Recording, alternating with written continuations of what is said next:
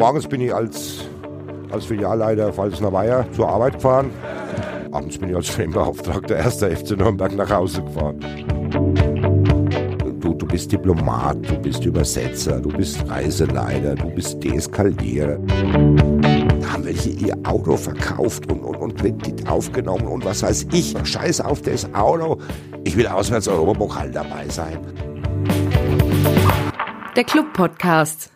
Herzlich willkommen, liebe Hörerinnen und Hörer, zu einer neuen Ausgabe des Club Podcasts. Wir haben uns heute mal jemanden geschnappt, den ihr Clubfans ja sicherlich alle kennt oder mit ihm schon mal zu tun gehabt äh, haben werdet. Jürgen Bergmann ist da von der Fanbetreuung. Jürgen, schön, dass du da bist. Ja, sehr, sehr gerne. Viele Grüße an alle. Ich würde sagen, dann fangen wir einfach mal an. Das Themenfeld ist bunt gemischt. Fans, Fanbetreuung, die Aufgabenverteilung bei euch, wie genau das aussieht, wie das abläuft. Einfach mal so ein bisschen Einblicke zu gewinnen. Aber ich würde sagen, wir fangen mit dem Aktuellen an, denn die sportliche Situation ist ja, um es mal nett zu formulieren, eine schwierige. Wie viele Beschwerdemails oder Anrufe gibt es denn für euch, Jürgen? Ja, es sind, sind schon einige, aber vielleicht gar nicht so viel, wie man im ersten Moment denken oder meinen könnte äh, ja, der eine oder andere, wie soll ich es sagen, war zumindest seit dem Samstagsspiel richtig bedient von dem, was wir da auf dem Platz gezeigt oder genauer gesagt eben nicht gezeigt haben. Und man spürt irgendwo draußen eine gewisse Ratlosigkeit auch bei den Anhängern, dass sie auch nicht wissen, wo dann liegt es denn nun wirklich genau und, und, und was können denn, was können denn die Anhänger irgendwo mit dazu beitragen, damit es endlich wieder äh, ein Stück nach vorne geht, auch in der Tabelle. Und ja, ich war dann am, am Samstag, mich graut ja vor gar nichts, am Samstag nach, nach dem Winterdorf noch, noch bei zwei, drei Fanveranstaltungen draußen. Und auch da war eigentlich, es war jetzt keine, äh, keine Stimmung in der Art, dass die irgendwie aggressiv oder, oder, oder richtig wütend gerade auch gegenüber, gegenüber unserem Club gewesen wäre, sondern dass die Leute da wirklich mitfühlen und und schon aber auch eine, eine gewisse Ratlosigkeit da ist, wo dann liegt's denn und warum klappt's denn im Moment so schlecht, dass wir leider nicht dastehen, wo wir uns alle wünschen würden. Wie ist denn die Fanarbeit aktuell? Ist es in schwierigen Situationen dann so, dass ihr viel Trost spenden müsst, dass ihr viele Beschimpfungen über euch ergehen lassen müsst? Wie, wie muss man sich das vorstellen? Ja, also Be Be Beschimpfungen oder, oder, gar Anfeindungen habe ich, hab ich noch nicht erlebt. Das, äh, irgendwo kriegen die Leute dann doch mit, dass ich äh, nicht auf dem Platz selber äh, da tätig bin. Äh, aber natürlich ist es äh, schon ein bisschen schwieriger, gerade in, in der Region kennen die Leute einen, jeder, der irgendwo irgendwie mit dem Club zu tun hat. Und natürlich können die Leute auch schwierig unterscheiden. Wenn du früh morgen zur Haustür rausgehst, bist du der Fanbeauftragte. Ob du jetzt im Dienst bist, ob du nicht im Dienst bist. Wenn ich mir irgendwo eine Jeanshose kaufe, bin ich trotzdem der Fanbeauftragte. Und, und wer äh, natürlich in, in den jetzigen Zeiten ein bisschen anders angesprochen, als das nach dem Pokalsieg vor, vor zwölf Jahren der Fall war. Und ja, wenn ich dann äh, erwidere, du, schau mal, was ich gerade mache, kannst du dir vielleicht vorstellen, dass ich jetzt mal privat unterwegs bin, dann kriege ich meistens ein zustimmendes Nicken, aber er macht trotzdem gleich weiter. Und es ist ja alles so schwierig und es ist ja alles so schlecht im Moment. Äh, ja, das ist dann schon, in den jetzigen Zeiten, wenn dann nachmittags um, um 16 Uhr der 13. zu dir kommt und, und, und das Leid klagt und wie schlimm alles ist, dann kriegt er auch schon mal eine Antwort, die vielleicht für die zwölf vorher bestimmt war und die dann, die sich dann angesammelt hat und der dann ein bisschen verdutzt guckt und schaut und, und dann lese ich wieder in irgendeinem Forum, äh, dass der Bergmann arrogant ist und, und dass ich ihn da hab irgendwo abblitzen lassen. Das ist also wirklich kein, kein, kein böser Wille, aber das ist, ja, das merken wir. Tagtäglich merkst du das, wenn du draußen bist. Äh, letztlich zeigt es nichts anderes, als dass die Leute ja da mitfühlen, da, da, da mit dabei sind und, und ja, Leiden, Leidenschaft kommt, kommt irgendwo von Leiden und, und unsere Anhänger sind sehr, sehr leidens, äh, sehr, sehr leidenschaftlich müssen im Moment aber auch mal wieder sehr, sehr viel leiden und, und, und haben dann auch das Bedürfnis, uns das mitzuteilen. Also von daher alles, ja, ist so. Das heißt, du siehst dich so ein bisschen oder ihr als, als Fanbetreuung seht dich so ein bisschen als Blitzableiter in, in schwierigen Situationen, wenn dann mal negative Stimmung aufkommt, dass ihr versucht, die ähm, so ein bisschen abzufangen? Ja, also Blitzableiter finde ich da auch ein, sehr, sehr gutes und, und, und sehr, sehr passendes Wort. So, so sehen wir uns. Das ist, ist einer der, der vielen Aspekte, die uns da, äh, ja, die zu unserer tagtäglichen Arbeit gehören. Äh, mir ist es aber schon auch wichtig, darauf hinzuweisen, äh, wir sind kein Mülleimer. Und, und der ein oder andere, und es ist in heutigen Zeiten mit den, den Social Media und, und der, wie soll ich es nennen, der Etikette oder eben der Nicht-Etikette, die gerade in, in diesen Kanälen herrscht, äh, schon schwieriger beim einen oder anderen, der da wirklich seinen ganzen Frust hier auch an uns da ablässt. Und wenn man sich dann mit den Leuten in Verbindung setzt und dann auch mal darauf hinweist, dass man sagt, du, alles lieb, alles nett und haben auch für viele Dinge Verständnis, aber der Mülleimer sind wir eben nicht, dann, dann ist es den Leuten auch unangenehm und, und, und dann merken die das und, und fast alle entschuldigen sich auch dafür, weil sie einfach in ihren Frust, in ihrer Enttäuschung das irgendwo loswerden müssen und ja, viele, warum auch immer, kommen dann auf die Idee, ja, bei der Fanabteilung bin ich doch da vielleicht richtig. Kannst du da denn, ähm, du hast gerade gesagt, privat wirst du auch oft angesprochen, da sagen, wenn es auf der Arbeit passiert, auf der Arbeit ist auf der Arbeit, da schalte ich danach dann völlig ab und nehme das nicht mit nach Hause bei solchen Reaktionen oder, oder Beschwerden? Also völlig abschalten, völlig ausblenden, das komplett hinter dir lassen, das ist, glaube ich, sehr, sehr schwierig. Aber du, du, du musst für dich selber da den Weg finden, diese, ja, das, das neumodische Wort hier, diese Work-Life-Balance da, da irgendwo zu finden.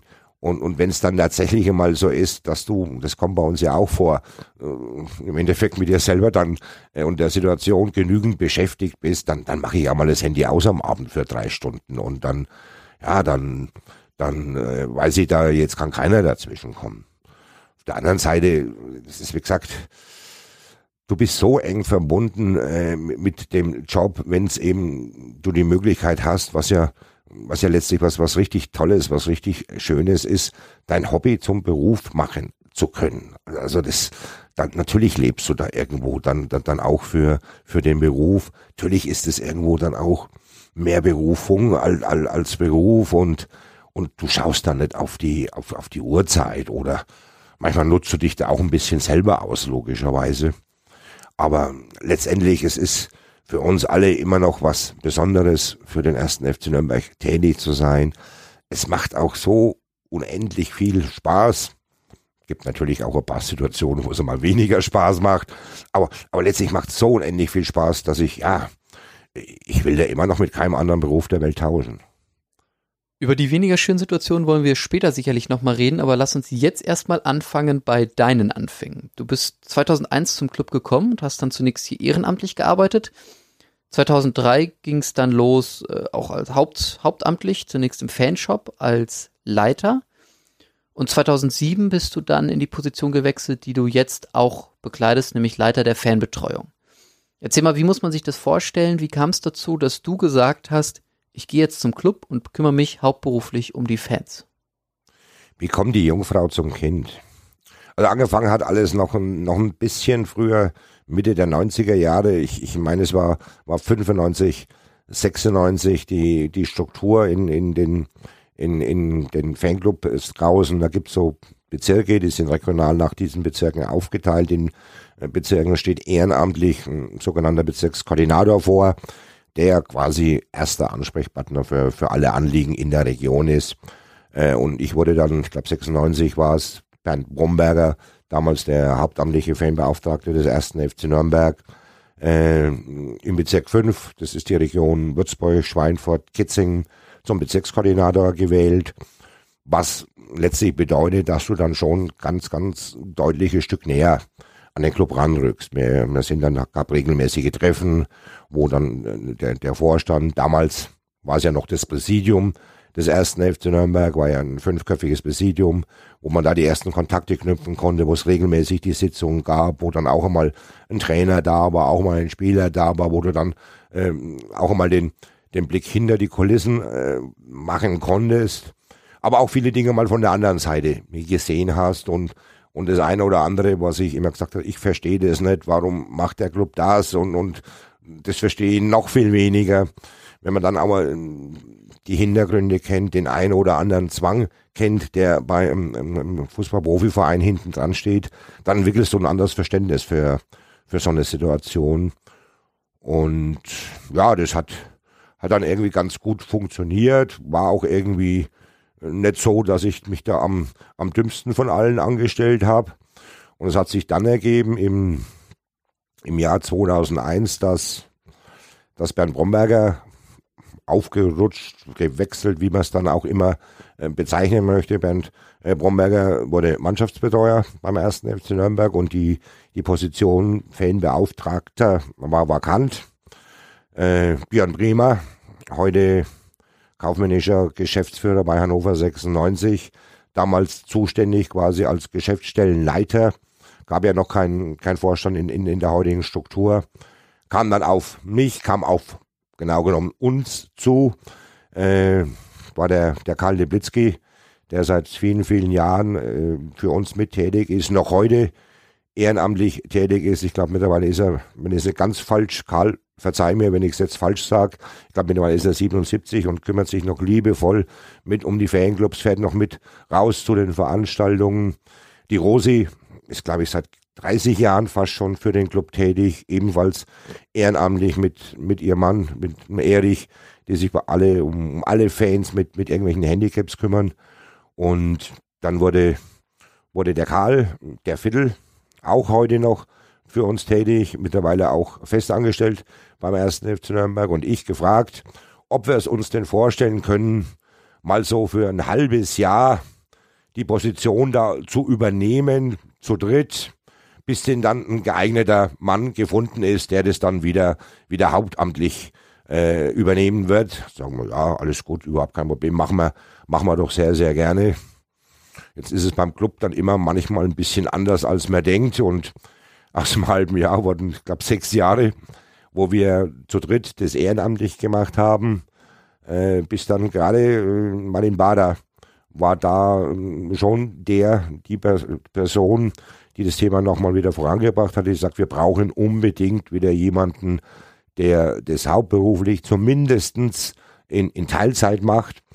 Und wir haben uns da schon, ich war zu dem Zeitpunkt, du hast vorhin angesprochen, war ich dann schon äh, in der damaligen Marketing, heutigen Merchandising äh, Abteilung beschäftigt im, im Fanshop Falsener Weiher und haben uns da ein bisschen ausgetauscht, wer könnte denn das machen und, und wie, wie, wie könnte denn das alles funktionieren und wer ist denn die geeignete Person, jemand aus der Fanszene, macht möglicherweise ein, ein Ex-Spieler Sinn, macht Sinn eins, zwei. Auf alle Fälle war das ein längerer Prozess. Wir waren auch nicht so richtig, so richtig konnte man die Person nicht finden. Und ich saß dann vorne im, im Fanshop am Pfalzner Meier und damals war die Geschäftsstelle noch äh, im, im Hilton Hotel äh, oben, oben, wo heute die, die Firma Lagardère äh, zu Hause ist und, und ruft man im Bader eines Tages plötzlich an, früh um, um 10 oder irgendwas, ich möchte bitte kurz ins Büro kommen. Er hat den neuen Fanbeauftragten. Was denkt man dann da, beziehungsweise was hast du da in deiner Situation gedacht? Ja, im ersten Moment habe ich gedacht, wen hat er jetzt gefunden? Und, und, und, und, und, und wieso weiß ich da nichts davon, dass er den jetzt schon hat hier und, und, und war aber letztlich war ich dann erwartungsfroh. Wäre aber nie auf die Idee gekommen, dass dann, als ich dann oben im Büro war und, und mich umgeguckt habe und unter den Schreibtisch geschaut habe und, und außer Martin Bader war niemand im Büro, äh, ich, ich sehe den gar nicht, wo ist er denn? Und, und dann sagt Martin, äh, schau den Spiegel, das magst nur du. Dann sag ich, du, aber mit, mit Teilzeit, so war eigentlich der, der letzte Stand, dass wir sagen, wir wollen zumindest mal wieder eine, eine Halbtagsstelle besetzen. Sag ich, mit, mit, mit Teilzeit, mit, mit Halbtags, das, das kriege ich nicht ganz so richtig geregelt. Sagt man, nee, machen wir nicht, wir machen ganz normal Vollzeit, hauptberuflich tätig und du machst es. Ja, dann bin ich, morgens bin ich als, als Filialleiter Pfalzner Weiher zur Arbeit gefahren, abends bin ich als Framebeauftragter erster FC Nürnberg nach Hause gefahren. Hättest du dir das vorstellen können, das dauerhaft zu machen? Weil es gab ja schon voraus war die Absprache, ihr macht das als Team übergangsweise, bis es dann jemanden gibt, der das festangestellt und hauptberuflich übernimmt. Ähm, das heißt, hättest du, hättest du dir das wirklich jetzt vorher zugetraut oder gesagt, ja, ich mach das oder wurdest du so ein bisschen so überrumpelt von dem Angebot von Martin Bader? Nein, also irgendwo waren wir alle dann ja, ja schon mal vor, das ist schon extrem schwierig. Da waren ähm, ja auch mehrere Erstligajahre dabei, auch wenn du zu dritt bist. Das ehrenamtlich nach Feierabend alles zu bewerkstelligen, ist schon, ist schon extrem schwierig. und, und letztlich sind, sind die Leidtragenden ja die Anhänger, wenn, wenn einfach viele Anliegen nicht so bearbeitet werden können, wie, wie, wie es die Anhänger dann auch, auch verdient haben. Von daher war ich erst einmal sehr, sehr froh, dass ich nach einigen Jahren äh, mit Martin Bader endlich da mal jemand wieder um dieses Thema äh, gekümmert hat, die, der, der Abteilung auch die entsprechende Wertschätzung gegeben hat und, und einfach gesagt hat, ich möchte da zumindestens äh, eine Halbtagsstelle draus machen, dass wir da äh, vernünftigen Ansprechpartner für, für all die für all die Anhänger haben. Und da war ich schon mal sehr, sehr froh, dass man da einfach jetzt, okay, jetzt kommt irgendjemand, jetzt machen wir das. Äh, nachdem wir da mehrere Monate uns über irgendwelche Personen ausgetauscht haben, hatte ich mich da gar nicht mehr auf der Uhr, weil ich dachte, ja gut, wenn, wenn einer von uns in Frage käme, dann hätte er das ja schon bestimmt gesagt oder irgendwas. Also dann brauchen wir uns kein halbes Jahr unterhalten, wen, wen nehmen wir denn? Und, und das hatte ich dann eben nimmer auf der Uhr. Und, und, und ja, aber letztlich, also ich habe es bis heute keinen einzigen Tag bereut. Freue mich immer noch, dass das so ist. Und ja, wie, wie, soll ich es denn sagen? Gab dann ja damals noch am Eingang von der Tonnhalle gab dann ein eigenes Büro, eigener Computer und, und, und, und, und Fanbeauftragter und, und, und Fanbetreuung. Und ich bin am ersten Tag hier hoch motiviert in dieses Büro reingelaufen, das weiß ich noch, und, und sage, Mensch, jetzt kannst du es jedem recht machen, jetzt machst du den ganzen Tag nichts anderes mehr als nur nur nur Fananliegen und nicht wie, wie in der Vergangenheit, dass du bis, keine Ahnung, äh, sechs, halb sieben, sieben im Fanshop bist und, und dann fängst du nach dem Abendessen um, um halb neun Abend an, da, da die, die Fanarbeit da, da, da zu machen. Jetzt kannst du es endlich jeden recht machen. Am zweiten Tag am Nachmittag sah sie frustriert und weinend in der Ecke mit der Erkenntnis, in dem Job wirst du es nie jeden recht machen können. Und am dritten Tag bin ich dann ins Büro spaziert und sage, ich will's auch gar nicht jeden recht machen. Und seitdem funktioniert es mehr oder weniger gut. So beschreibe ich es jetzt mal. Was ist denn da zwischen Tag 1 und Tag 2 vorgefallen, dass du da äh, weinend in der Ecke saßt und gesagt hast, hm, nee, so funktioniert's nicht? Weil die, ja, nicht nur wir, also das trifft eigentlich auf, auf fast alle Traditionsvereine zu wir haben eine derart große Fanszene, wir haben eine derart differenzierte Fanszene mit, mit allen Ausprägungen, mit allen Faszinationen. Es sind Menschen, die im, im, im Alltagsleben nichts miteinander verbindet, die auch nichts miteinander zu tun haben, die auch unterschiedlichste Vorstellungen von Unterstützung der, der Lieblingsmannschaft haben, da findest du keinen gemeinsamen Nenner, wo alle sagen, jawohl, so ist es richtig. Egal welche Entscheidung du triffst, es wird immer welche geben, die sagen, das ist genau die falsche Entscheidung. Und die Erkenntnis, die, die gelangt, an die gelangt man sehr, sehr schnell. Also letztlich, du, wenn am ersten Tag die Mails alles dann durchliest, dann, dann weißt du schon, nee, das funktioniert nicht. Wenn der eine sagt, schön, du musst und das so machen jetzt und dann geht's voran, der nächste schreibt in der Mail, genau andersrum muss es gemacht werden. Dann habe ich mir gedacht, hm, dieses, dieses, ja, das, was ich mir gewünscht habe, du kannst es jedem recht machen.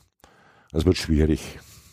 Ist das dann so ein bisschen diese Kernkompetenz, äh, die man braucht, zu sagen, ich schaffe Kompromisse, einerseits natürlich die Interessen der Fans umzusetzen gegenüber dem Verein, dann vielleicht etwaige Unstimmigkeiten unter den Fans äh, zu bereinigen und aber andererseits natürlich auch die Interessen des Vereins zu wahren und umzusetzen.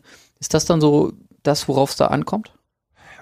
Ja, schon. Also das, das, das ist mit eine, eine der, der, der Kernaufgaben, so zumindestens eine der Kernaufgaben, so, so wie sie wir in, in Nürnberg definieren. Jetzt ist, ist Fanbetreuung ja, ja extremst vielschichtig. Das ist ja auch das, das, was den Job nach wie vor so, so, so kurzweilig macht, nach wie vor so, so interessant macht. Du, äh, du, du bist Diplomat, du bist Übersetzer, du bist Reiseleiter, du bist Deeskalierer, du bist Politiker, du bist Streetworker, du bist Rechtsanwalt. Also da könntest du noch einmal sechs, sieben, acht, neun Berufe mit anführen.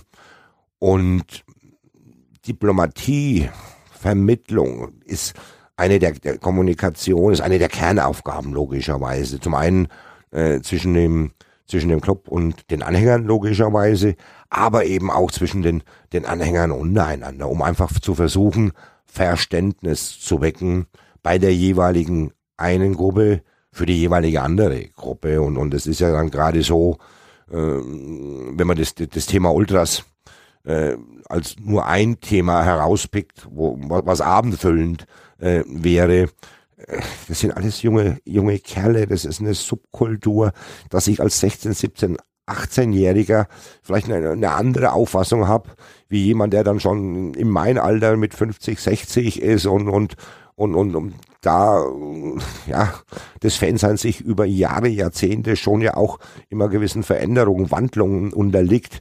Das ist völlig natürlich und völlig normal. Und da muss man einfach bei, bei den Jungen schon auch versuchen, Respekt ein bisschen vor den älteren Clubfans zu haben.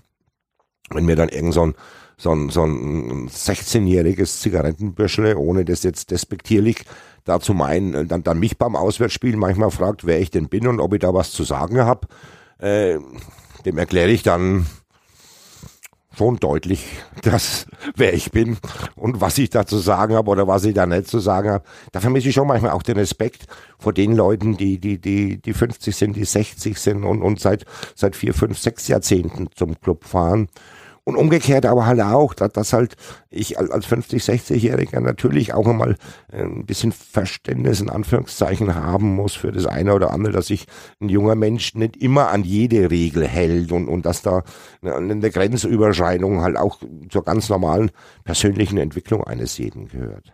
Du hast gerade die jungen Fans angesprochen. Merkst du da einen Unterschied zum Vergleich zu früher und heute? Muss man da mit den, mit den jungen Fans irgendwie anders umgehen heutzutage? Oder ist es immer noch wie vor 5, 10, 20 Jahren, als du angefangen hast? Die heutige Jugend ist die schlimmste, die es je gegeben hat. Wenn ich das, wenn ich das richtig weiß, da muss man nachgucken, aber wenn ich es richtig weiß, hat es Sokrates vor 3000 Jahren gesagt. Also von daher ist es ja schon immer irgendwo so gewesen, dass äh, die eine Generation und, und die nächste Generation da unterschiedliche Auffassungen hat. Ich, ich glaube keinesfalls, dass die, die, die heutige Jugend irgendwie wie, wie, wie schlechter ist oder, oder, oder weniger Moral oder, oder weniger Anstand hat, als das äh, vor 40 Jahren oder, oder, oder vor 20 Jahren der Fall war. Die Zeiten ändern sich natürlich. Gerade dieses, ja, Social Media, ist zumindest für jemanden in, in meiner Altersklasse irgendwo Segen, aber sicher auch Fluch zugleich. Und, und dieses, wenn ich einfach vor irgend so einem Computer anonym irgendwo da irgendwas dazu beitragen kann, äh, dann ist es irgendwie die dunkle Seite, die irgendwo in jedem Menschen steckt. Die kommt halt da sehr, sehr gut zutage. Und, und das ist etwas, wo ich schon sage, ja, das ist in der heutigen Zeit ein Phänomen, eine andere Welt, wo auch die, die jungen Menschen groß werden. Aber letztlich hat jede Jugend, und es war, wie gesagt, schon vor 3000 Jahren so, zwar andere Auffassung, aber es gibt keine gute oder keine schlechte oder keine schlimme Jugend. Für alle, die es nicht wissen, Beppo ist Jahrgang 63. Das verrate ich jetzt einfach mal. Aber ähm, du hast gerade gesagt, es ging dann los, erste, zweite, dritte Tag bei euch. Wie muss man sich denn die Anfänge vorstellen? Es gab ja vorher das nicht in dieser Form, dass jemand hauptberuflich dafür Zeit investiert hat und äh, die Belange und Wünsche der Fans ähm, umgesetzt hat, sondern du musstest das am Anfang neben deiner hauptberuflichen Tätigkeit noch machen. Sprich, jetzt hast du viel mehr Zeit dafür was waren so die ersten, die ersten Aufgaben, die ersten Projekte, die ihr da angegangen seid?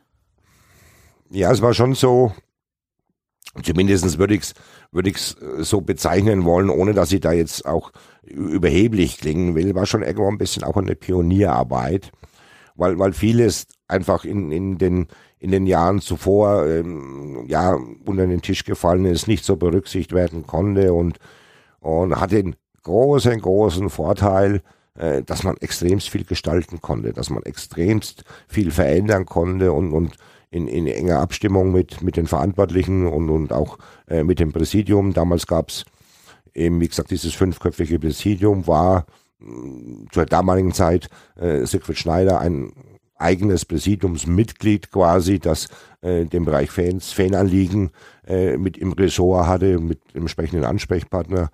Und wir haben dann äh, erstmal versucht, die, die ganzen Adressen, die, die ganzen Fanclubs, da, da war nimmer so richtig viel Aktuelles vorhanden. Und, und auch da gibt's unglaubliche Geschichten, wenn ich dann einfach versuche, irgendwo äh, die Fanclubs in irgendwelchen Listen da zusammenzutragen und, und ruft dann dort an um einfach nachzufragen, gibt es einen Fanclub aktuell, was ist los? Und dann haben wir irgendeinen Vorsitzenden offiziell bei uns im Club als, als Vorsitzenden in der Liste. Ich rufe dort an und frage, ob denn der Hans da ist und, und dann fängt eine ältere Frau das Weinen an, ja, der Hans, um Gottes Willen, der ist seit sechs Jahren gestorben und alles und dann sagt, um Gottes Willen und jetzt rufst du die Frau da an und und, und, und wir haben am Club die, die, die Liste und die Adresse drin und, und, und der, der ist seit sechs Jahren verstorben und, und er war schon ein Pionierarbeit. Im Stadion jedes Mal geschaut, äh, gibt es irgendwo Fanclub-Trikots, Fanclubs, welche Fanclubs gibt's denn, liegen uns die Fanclubs vor und wir haben damals, ich glaube von, von 1900, von Anfang 1980, wie es angefangen hatte, in den, in den, in den Vereinen so eine Fanclub-Struktur aufzubauen, Fanclubs zu listen, bis dann, bis dann äh, Anfang der 2000er Jahre, wo ich angefangen habe, man hast beim ersten FC Nürnberg immer gelesen, 350 Fanclubs. War permanent seit 20 Jahren 350 Fanclubs. Und, und wir haben das dann schon in, in, in mühevoller Kleinarbeit auch jeden gebeten, meldet euch bei uns, sagt, gibt's euch, wann seid ihr gegründet, wie viele Leute habt ihr, wer ist der Ansprechpartner und diese Fanclubs nochmal offizialisiert, gab dann ja auch ein Logo, wo wir gemacht haben für offizielle Fanclubs und haben die eben auch nummeriert nach dem Gründungsdatum. Und ja, jetzt zum, zum heutigen Tage sind wir bei über 700 offiziellen Fanclubs angelangt. Also äh, natürlich ist da mit, mit Sicherheit auch, wir bieten das alles ja komplett kostenlos an. Du musst, wenn du dich als Fanclub 1. FC Nürnberg offizialisieren möchtest, es gibt eine Vereinbarung, die muss respektiert werden. Es sollte zehn Personen sein, gibt ein paar, paar Grundvoraussetzungen. Aber letztlich ist es völlig kostenlos. Und, und da sind wir jetzt bei über 700. Da mögen auch ein paar Fanclubs dabei sein, die im Moment nicht mehr ganz so aktiv sind. Aber dennoch denke ich mal, dass das, wenn man da den, den sportlichen Verlauf der Jahre betrachtet, konnten wir da, was die Fanclubs angeht, doch, doch, doch deutlich zulegen. Was gibt's da sonst noch für Aufgaben? Wie läuft das ab? Zum einen die, die Fanclub-Betreuung, aber das ist ja dann den Spieltag natürlich, wo, wo viel zu tun ist, aber das ist ja nicht alles. Da gibt es auch noch drumherum sicherlich das ein oder andere. Ja, es ist, es ist halt wirklich extrem vielschichtig. Wie ich den Job fünf Jahre gemacht hatte, habe ich mir irgendwann mal gedacht, Mensch, jetzt, jetzt müsste es langsam mal alles gesehen haben. Ab dem zehnten Jahr habe ich aufgehört, das zu sagen. Und es ist immer heute noch so, nach, nach, nach, nach fast 20 Jahren jetzt, dass irgendwo irgendwas passiert, wo ich dann dort stehe und sage, Mensch, das hast du jetzt auch noch nicht gehabt. Und, und Was war das letzte? Ja, alles. Ich kann mich jetzt erinnern, das war glaube ich vor zwei Jahren, äh, waren wir bei, bei Union äh, zu Gast in, in der alten Försterei. Dann gibt's ja immer auch an den Spieltagen unterschiedlich noch, noch mal Besprechungen. Äh, bei Union gibt's eine, eine Halbzeitbesprechung. In der Halbzeit bei Union sind da auch sehr, sehr viele äh, Polizeiabteilungen dabei. Also circa 30 Personen sind da in der Halbzeit zusammen. Zu Beginn der Halbzeit kommt die Meldung, eine Person äh, läuft auf dem Stadiondach rum ich noch in Gedanken, aber schon auch, auch, auch leise formuliert, so dass es die Umstehenden hören konnten. 100 Pro, das ist ein Nürnberger. Und dann ist diese ganze Besprechung und, und Ende der Halbzeit äh, verifiziert sich das dann. Ich hasse es, wenn ich recht habe. Natürlich war es ein Nürnberger. Um auf das Stadiondach zu gelangen, musste man über zwei Absperrungen und, und dann so eine, eine Feuerwehrleiter da, da hochklettern. Und, und dieses Stadiondach ist eben oben nicht so gesichert, logischerweise, dass es für die öffentliche Nutzung gedacht ist. Deswegen weiß ich nicht, 15 Meter, vorne ist vielleicht so, so, so ein 10 Zentimeter Absatz, also da, da kann man auch schon mal runterfallen und, und das macht dann sicherlich alles andere als Spaß. Auf alle Fälle haben sie den dann da oben runtergeholt, Gott sei Dank, äh, auch soweit alles in Ordnung, äh, der Person ist nichts passiert. Auf die Frage, was er denn da oben gewollt hat und was er denn da gesucht hat, er wollte seine Freundin anrufen und der Handyempfang war im Block so schlecht, da hat er gedacht, wenn er da hochgeht, hat er vielleicht einen besseren Handyempfang. Also da stehst du nebendran und, und dir fällt einfach nichts mehr ein. Da fehlen dir einfach die Worte. Kanntest du ihn oder, oder kennst du die Person? Hast du danach nochmal mit ihm gesprochen? Ich kannte ihn und ja, kennen ist immer, kennen ist da zu viel gesagt. Also ich, ich würde seinen Namen nicht wissen, ich weiß nicht, wo der wohnt, ich weiß nicht, was, was, was der macht ich, ich kannte ihn aber vom Sehen von den Clubspielen, weil es nicht sein erstes Auswärtsspiel auch war. Ja, natürlich, ich habe ich hab ihn dann schon zwei, drei Worte äh, vor Ort gesagt, wie, wie, wie clever das ist und, und, und, und allem, dass das natürlich auch extrem gefährlich ist und, und was er damit auslöst. Jetzt hat es dann Gott sei Dank alles mit dem Verantwortlichen von Union auch sehr, sehr vernünftig geklappt. Alles, dass da keine keine großartige Anzeige, alles, dass man das alles vernünftig über die Bühne kriegt, aber ich habe ihn da schon versucht, natürlich ins Gewissen äh, zu reden, dass, dass so eine Aktion viel Arbeit außenrum auslöst und, dass das halt schon mal auch mal, mal, mal schief gehen kann. Und wenn man da oben runterfällt, das ist die, ja, wie soll ich denn sagen, die, die Einsicht und, und die Reue ist bei vielen dann schon immer sehr, sehr groß ausgeprägt und auch das Verständnis in der vergleichbaren nächsten Situation reagieren die meisten aber wieder genauso. Und das macht es dann manchmal, ja, wie soll ich denn sagen, da gibt's ja diesen Sisyphus, der hier seinen, seinen Stein hier den Berg hoch, hochschiebt hier und, und kurz vorm Gipfel rollt ihn jedes Mal der Stein wieder nach unten. Das Gefühl habe ich schon auch manchmal oder, oder gerade wie in der Fanbetreuung, dass du viele, viele Dinge anschiebst, magst du, du, du merkst oder spürst irgendwo, Mensch, jetzt könnte es mal funktionieren, es klappt und du kommst voran und jetzt bist nicht mehr weit vom, von der Spitze vom Berg entfernt und und dann rollt es wieder runter bis zum Anfang, wieder bis komplett ins Tal. Das stelle ich mir auf jeden Fall sehr arbeitsintensiv vor und dass man auch wirklich da weiter die Motivation hält, um, um da, da wirklich dran zu bleiben. Jetzt hast du gerade gesagt, am Spieltag. Wie sieht das denn aus am Spieltag? Die Stadionbesprechung ist ja nur ein Aspekt. Wie genau sehen da eure Aufgaben während des Spieltages aus? Wie ist da die Aufgabenverteilung? Ihr seid ja jetzt schon ein, ein kleines Team an hauptberuflichen, an ehrenamtlichen oder auch Teilzeitbeschäftigten. Wie, wie ist da genau die Aufgabenverteilung, beziehungsweise wie sieht überhaupt euer Team aus? Vielleicht kannst du uns da mal einen kurzen Einblick geben. Dann gehe ich vielleicht auch doch nochmal einen, einen, einen Schritt zurück, weil, weil du ja gerade gefragt hast, was sind denn grundsätzlich die Aufgaben neben zahlreichen Sonderaktionen. Eines jetzt ganz kürzlich war das, das Winterdorf, äh, wo wir nach dem, dem Heimspiel gegen, gegen Wiesbaden am Samstag wo der, der Fiddle und, und gerade auch der Hannes, natürlich aber auch Nordkurve Nürnberg da maßgeblich mit beschäftigt waren, über, über mehrere Wochen. Dieses, das alles vorzubereiten, so dass auch alles funktioniert, auch alles klappt. Dann, äh, das ist ja alles nicht immer ganz so einfach, wie das nach außen scheint. Da war natürlich dann auch das Ordnungsamt vor Ort und, und, und äh, die prüfen dann, ist alles funktioniert, alles sind da die, die Lebensmittelbestimmungen eingehalten, gibt's da fließend Wasser, alles. Oder einige Jahre zurück, wo wir da für die Max-Morlock-Statue gesammelt haben, die hinter der Nordkurve jetzt auch im Max-Morlock-Stadion steht, du es immer gerne in, in, in drei Bereiche unterteilen. Der eine Bereich ist so diese administrative Tätigkeit. Das sind eben, wie vorhin angesprochen, über 700 Fanclubs. Da, da führen wir die, die Listen, wir, wir, wir tun irgendwelche Vorstandsänderungen, irgendwelche E-Mail-Änderungen, Adressenänderungen, die ganzen äh, Geschichten auf, auf den Laufenden halten. Aber dann sind es auch, hängt natürlich schon immer auch vom, von der sportlichen Situation ab oder, oder auch beispielsweise, wenn wir dann vor zwölf Jahren in der Pokalfinale gekommen sind, sind es dann auch mal ein paar E-Mails mehr. Im Schnitt sind es schon so 40, 50 E-Mails am Tag, können zu Spitzenzeiten auch mal über 100 E-Mails am Tag werden. Heutzutage dann ja auch noch 23 SMS und, und, und, und 46 WhatsApp und man muss ja äh, muss man immer fünf Kanäle durchchecken, dass man da nicht irgendwas versäumt, wo wieder irgendeine Frage ist. Und am Samstag im Stadion konfrontiert dich wieder einer, hey, ich hab dir so angeschrieben, du hast bis heute noch nichts gesagt.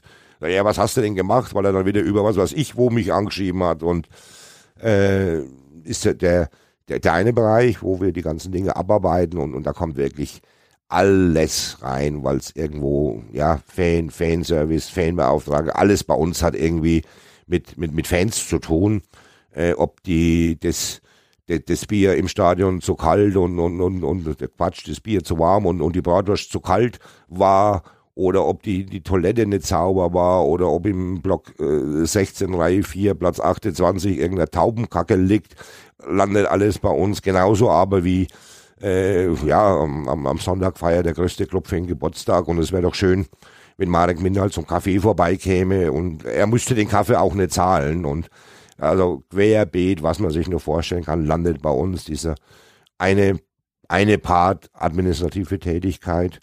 Zweite große Part sind, sind Veranstaltungen.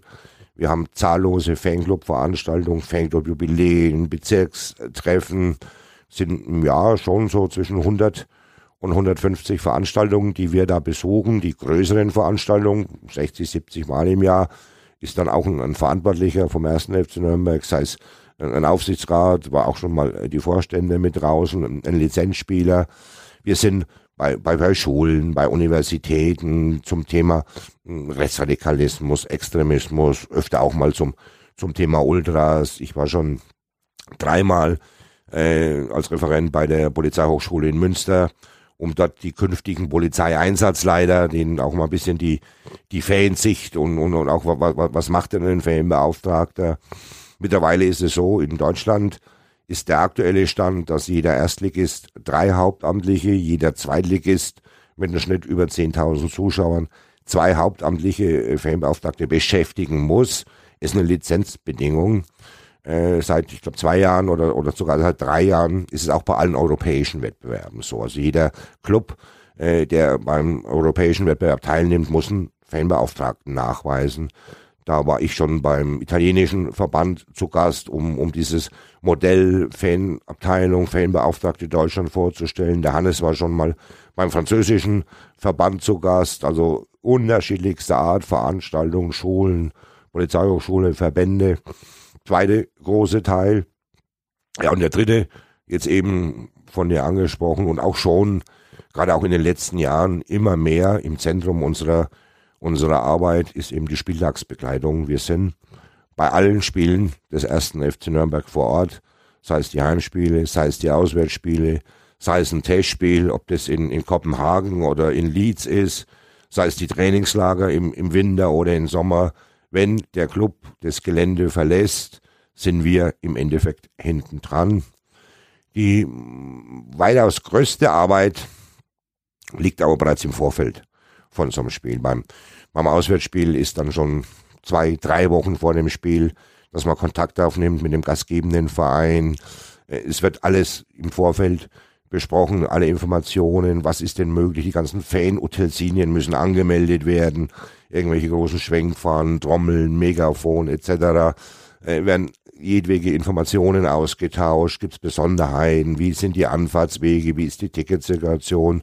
Wir veröffentlichen dann immer, meist am, am Donnerstag, je nachdem wann der Spieltag ist, äh, die Informationen für alle Fans, die auswärts reisen, um eben möglichst viel äh, den Leuten mitzugeben. Ein, ja, äh, je mehr Informationen die Leute haben, umso einfacher geht der Spieltag logischerweise. Je mehr die Leute Bescheid wissen, ah, das ist hier so und das ist hier so, umso einfacher wird es am Spieltag. Und ja, auch da, wie gesagt, gerade auswärts, äh, die Leute kennen die Polizei nicht, die Leute kennen den Ordnungsdienst, die Leute kommen irgendwo hin, kennen keinen Menschen außer die Fanbeauftragten da wäre man dann schon auch manchmal überschätzt von dem einen oder anderen. Also da wäre man mit Harry, Harry Potter oder was verwechselt, wenn wir dann den Polizeiansatzleiter jetzt einmal zu erzählen haben, wie da seine Strategie an dem Tag zu sein hat, wenn wir den Ordnungsdienst klar machen sollen, wie er die Kontrollen da vorzunehmen hat, ist es nicht immer ganz so einfach, den, den, den Wünschen unserer Anhänger dort zu, zu entsprechen. Aber letztlich funktioniert es wirklich auch sehr, sehr gut und wir sind ja froh, wenn, wenn, wenn die Leute uns da kontaktieren und, und wenn wir da vermitteln können und, und, und da auch entsprechend helfen können.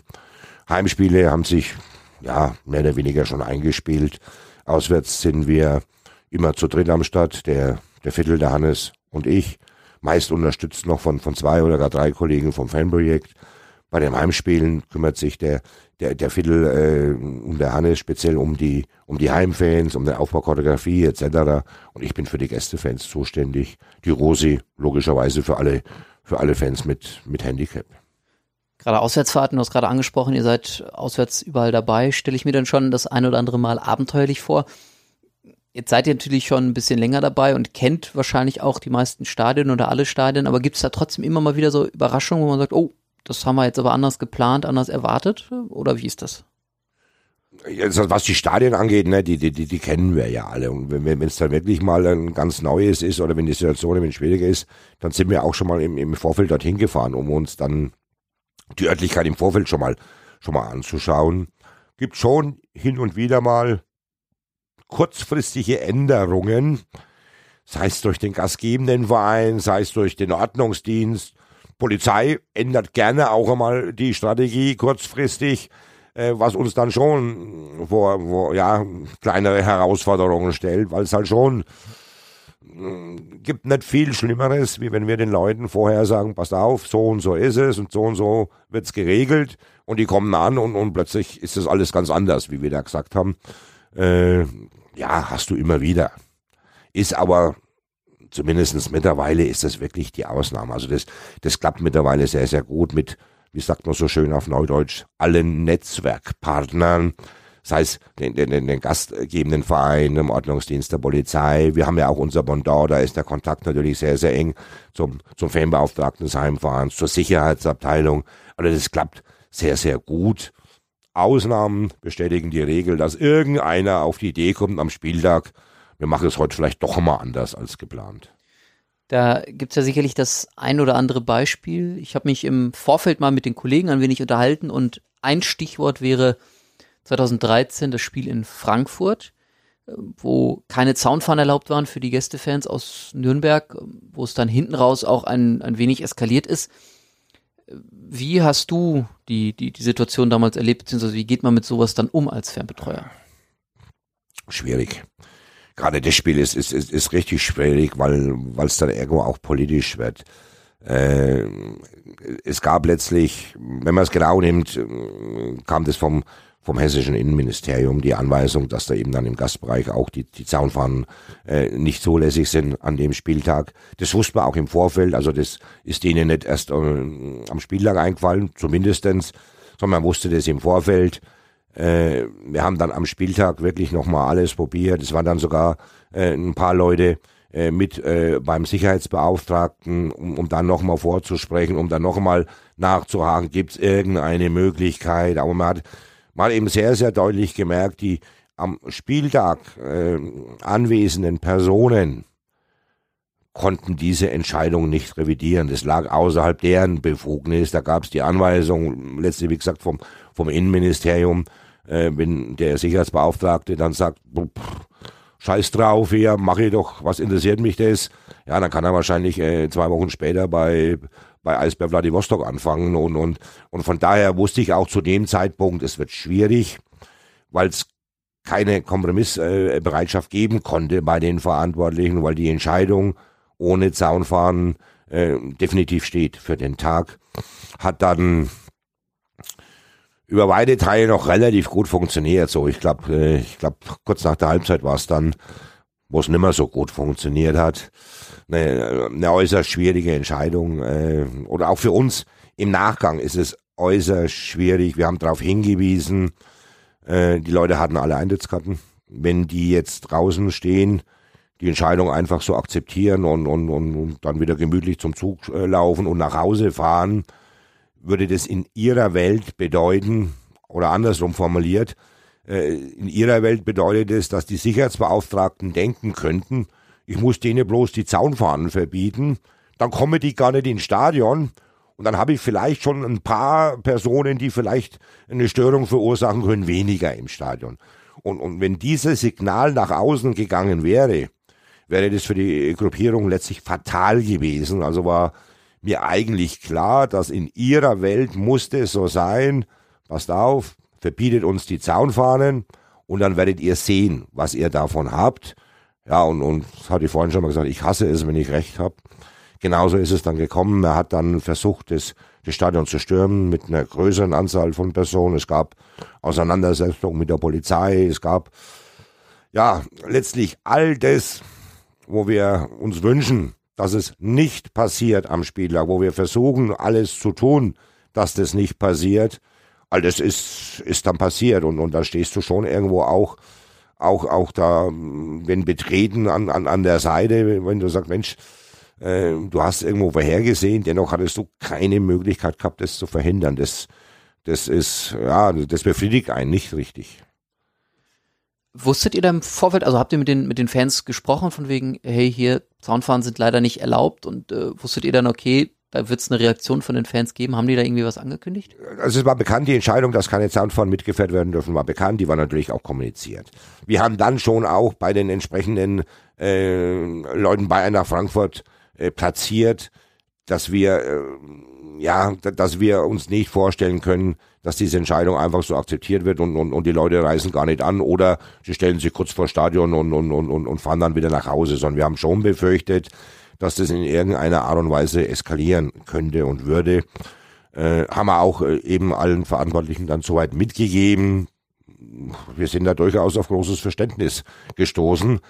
Problem, wie ich vorhin angesprochen habe, es lag gar nicht in der Verantwortung von Eintracht Frankfurt, also auch Eintracht Frankfurt. Wenn es in der in die Scheidungsgewalt bei Eintracht Frankfurt gewesen wäre, hätten die definitiv diese Entscheidung äh, zurückgenommen und die Zaunfahnen hätten in Steine getroffen. War nicht der Fall. Diejenigen Leute, die das hätten ändern können, waren gar nicht greifbar, waren gar nicht vor Ort. Und so war es für alle Beteiligten letztlich äußerst unbefriedigend, weil man eine Störung vorhergesehen hat, sie letztlich aber auch nicht verhindern konnte. Merkst du da irgendwie eine, eine, Entwicklung in der Fanszene? Hat sich da was getan im Vergleich zu früher? Man liest ja immer von wegen, früher war alles besser, die Gewalt in, in Stadien äh, nimmt heutzutage zu. Ist das überhaupt so? Merkst du da irgendwie einen Unterschied oder eine Entwicklung in der Szene oder ist es immer noch wie, wie früher, dass in weiten Teilen die Spiele friedlich ablaufen und alles gut ist? Also A war schon immer so, dass in großen Teilen alles gut läuft. Und, und wenn man das jetzt auf, auf, auf Fußball, auf, auf Störungen im Fußball, gar auf Auseinandersetzungen im Fußball beziehen möchte, dann war früher alles um Welten schlechter. Also wenn man einen Blick in die 80er Jahre wirft, noch, noch so die beginnenden 90er Jahre, sich auch mit den Personen unterhält, vor allem aber auch, es gibt ja auch Statistiken, also jede seriöse Statistik, äh, die Auseinandersetzung im Stadion, Gewalt im Stadion, das ging um, weiß ich nicht um wie viel Prozent, also es ging weit, weit zurück. Man hat heutzutage äh, auch ein ganz, ganz anderes Publikum im Stadion. Wenn man noch äh, in den 80er Jahren, die Stadien waren auch in der ersten Liga, auch das ist ja so bei vielen immer im, im Rückblick, früher war eben immer alles besser, die Stadien waren voll und dann so. Die Stadien, ob wir in Hamburg waren, in Düsseldorf, also auch so in München, die Stadien waren teilweise halb voll. München war meistens eine Ausnahme. Das war aber auch nur voll, weil 30.000 Nürnberger dann da runtergefahren sind. Die Stadien waren nicht voll.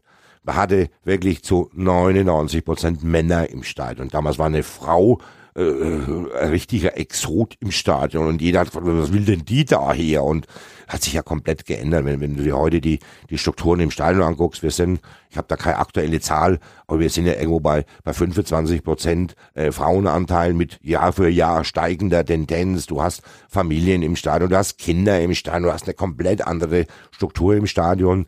Äh, viele, viele Leute wissen das dann irgendwo auch schon zu respektieren dass es im Stadion äh, dann eben auch zu keiner Störung kommt, weil du eine andere Struktur hast bei dem einen oder anderen, dem da vielleicht ein bisschen das Verständnis fehlt, hilft, dass die Stadion mittlerweile ja äh, von der von von der Sicherheitsüberwachung ganz einen anderen Standard haben. Wenn ich im Stadion irgendeine, äh, irgendeine Ordnungswidrigkeit oder gar eine Straftat begehe, gibt es eine sehr, sehr hohe Wahrscheinlichkeit, dass ich ermittelt werde und zur Verantwortung gezogen wäre, weil, weil die Stadionsicherheit über die ganzen Kameras völlig anders ist, als das noch, noch vor 10 oder 20 Jahren. Und du hast heute im Stadion so gut wie keine Störung, was die Richtung irgendwelche Auseinandersetzungen oder, oder Polizei angeht.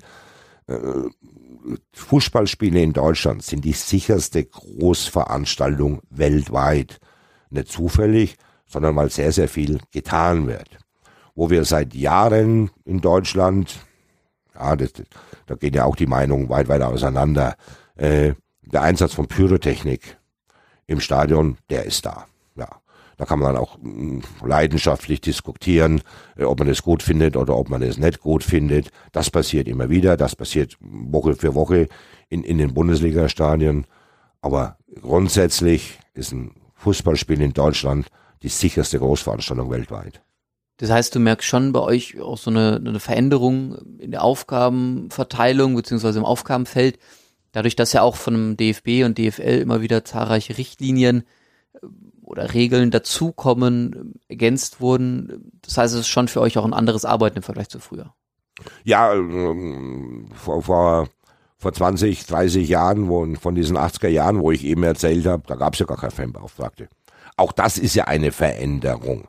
Äh, man hat sich da ja viel, viel weniger um, um den ganzen Ablauf an so einem Stadion gekümmert. Hier, da gab's ja wirklich, äh, kann ich mich und viele andere auch erinnern, äh, war ja an jedem Spieltag, wo es im Stadion teilweise eine Auseinandersetzung zwischen den äh, verfeindeten Fangruppierungen gab.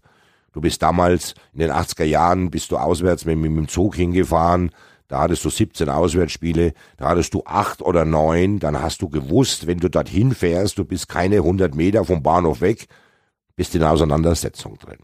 Also die Zeiten sind heute komplett anders und, und das letztlich hat es ja damit zu tun, du hast heutzutage, du hast Fanabteilung, du hast über dieses nationale Konzept äh, Sicherheit im Fußball, du hast Fanprojekte, die tätig sind, du hast Sicherheitsabteilungen in den Stadien, du hast eine Videoüberwachung in den Stadien.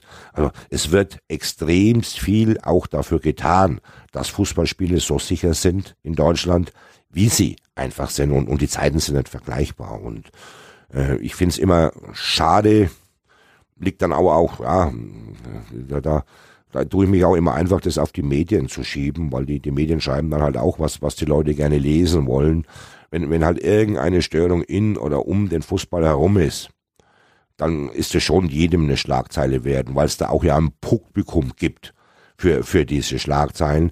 Die, die vielen, vielen sicheren Spiele, die vielen, vielen schönen Aktionen. Wieder nur als, als Beispiel jetzt äh, das Winterdorf letzte Woche, wo für einen guten Zweck gesammelt wird, wo auch alle anderen Gruppen in Deutschland, wo die, die Fangruppen in Deutschland viele, viele sehr, sehr positive Dinge tun, viele, viele Dinge für die Gemeinschaft tun.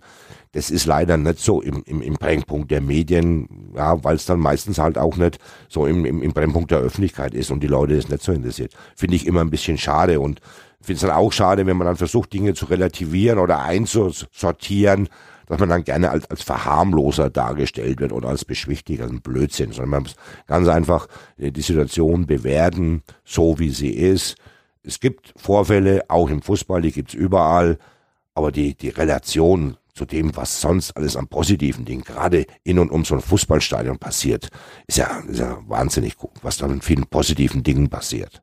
Jetzt lässt sich ja trotz jeglicher Planung nicht immer vermeiden. Wir hatten gerade das, das Beispiel in Frankfurt, wo es da passiert es dann vorm Block beziehungsweise im Block. Ähm, jetzt lässt sich aber nicht vermeiden, dass nicht auch mal ein Fan oder auch mal der ein oder andere mehr auf den Rasen gelangen. Stichwort Aufstieg 2018. Da war es ein positives Erlebnis natürlich nach dem fix gemachten Aufstieg in Sandhausen, dass da tausende Fans auf den Rasen gestürmt sind. Äh, wie, wie erlebst du solche Momente, beziehungsweise was gibt es da vielleicht auch für ein Feedback von den Spielern? Für die ist das ja auch nicht alltäglich. Ja, also Aufstieg ist für uns leider immer auch noch nicht alltäglich, auch wenn es wenn es ja keinen anderen Verein gibt, der, der so viele Aufstiege nachweisen kann, wie, wie wir das sind. Ja, das ist ja, letztlich steht es ja im Vornherein fest. Das war ein anderes Beispiel war ja das Relegationsspiel Eintracht Frankfurt, wo definitiv nicht zu den einfachsten Spielen in Deutschland gehört, wenn wir Eintracht Frankfurt in der Relegation spielen. Sprich, einer steigt ab, einer bleibt drin oder einer steigt auf oder bleibt drin. Äh, letztlich kennst du die Konstellation. Und wenn ich das, das Spiel in Sandhausen nehme, äh, wo wir wussten, wenn alles gut läuft, kann das funktionieren, wir können dann aufsteigen, dann hast du natürlich auch irgendwo in der Planung dass der eine oder andere vielleicht unmittelbar nach Spielende den Spielern für die schöne Saison auch danken will und, und das dann auch persönlich machen will. Und auch da kannst du dich ja vorbereiten. Und wenn ich, wenn ich jetzt die, die, die letzten Aufstiege nehme, wo dann äh, die Leute auch auf den Platz gestürmt sind, das war ja alles immer sehr, sehr friedlich. Das war sehr, sehr freudetrunken. Da war, da war keine Aggression, da gab es keine Gewalt, sondern die Leute haben sich einfach für eine richtig geile Saison da auch bedanken wollen und, und auch belohnen wollen und dann gleich mit der Mannschaft feiern wollen. Äh, die, die Verantwortlichen von Sandhausen hatten riesengroße Bedenken im Vorfeld. Wir waren da auch, glaube ich, glaub ich, zweimal dort. Muss aber auch da, da, dazu sagen, da war im Vorjahr Hannover dort, die sind dort aufgestiegen im Vorjahr, dort musste es nicht ganz so, so reibungslos gelaufen sein und, und, und, und im Nachgang haben uns auch alle Verantwortlichen von, von Sandhausen haben uns beschädigt, Mensch, wenn wir das alles vorher gewusst hätten, etc., das, das war ja wirklich, wirklich äh, richtig friedlich, gemeinsam, keine Aggressivität, da ging es nicht um irgendwo, auch, auch nicht Richtung den Sandhausen oder, oder Sandhausen-Anhänger, sondern einfach, die Leute haben sich gefreut, dass wir mal wieder in die erste Liga aufgestiegen waren. Das war jetzt ein Positivbeispiel. Ein Negativbeispiel wäre das Pokal-Achtelfinale 11-12 hier zu Hause gegen Fürth, wo die eigenen Fans den Platz stürmen. Was ist das dann für eine Situation für einen Fanbeauftragten, beziehungsweise wie geht man damit um, wenn man jetzt sieht, da kommen die eigenen Fans auf den Platz und nicht, weil sie sich bei der Mannschaft bedanken wollen, sondern äh, mit anderen Motiven oder Hintergründen. Ja, wie geht man damit um? Äh, man versucht daraus zu lernen. Logischerweise, ich kann mir noch relativ gut erinnern, ich, ich stand da in der Nahtkurve im Innenraum und war doch etwas überfordert, dann die, die Personen alle zurückzuhalten. Das hat nicht ganz so funktioniert, wie ich mir das gewünscht hätte.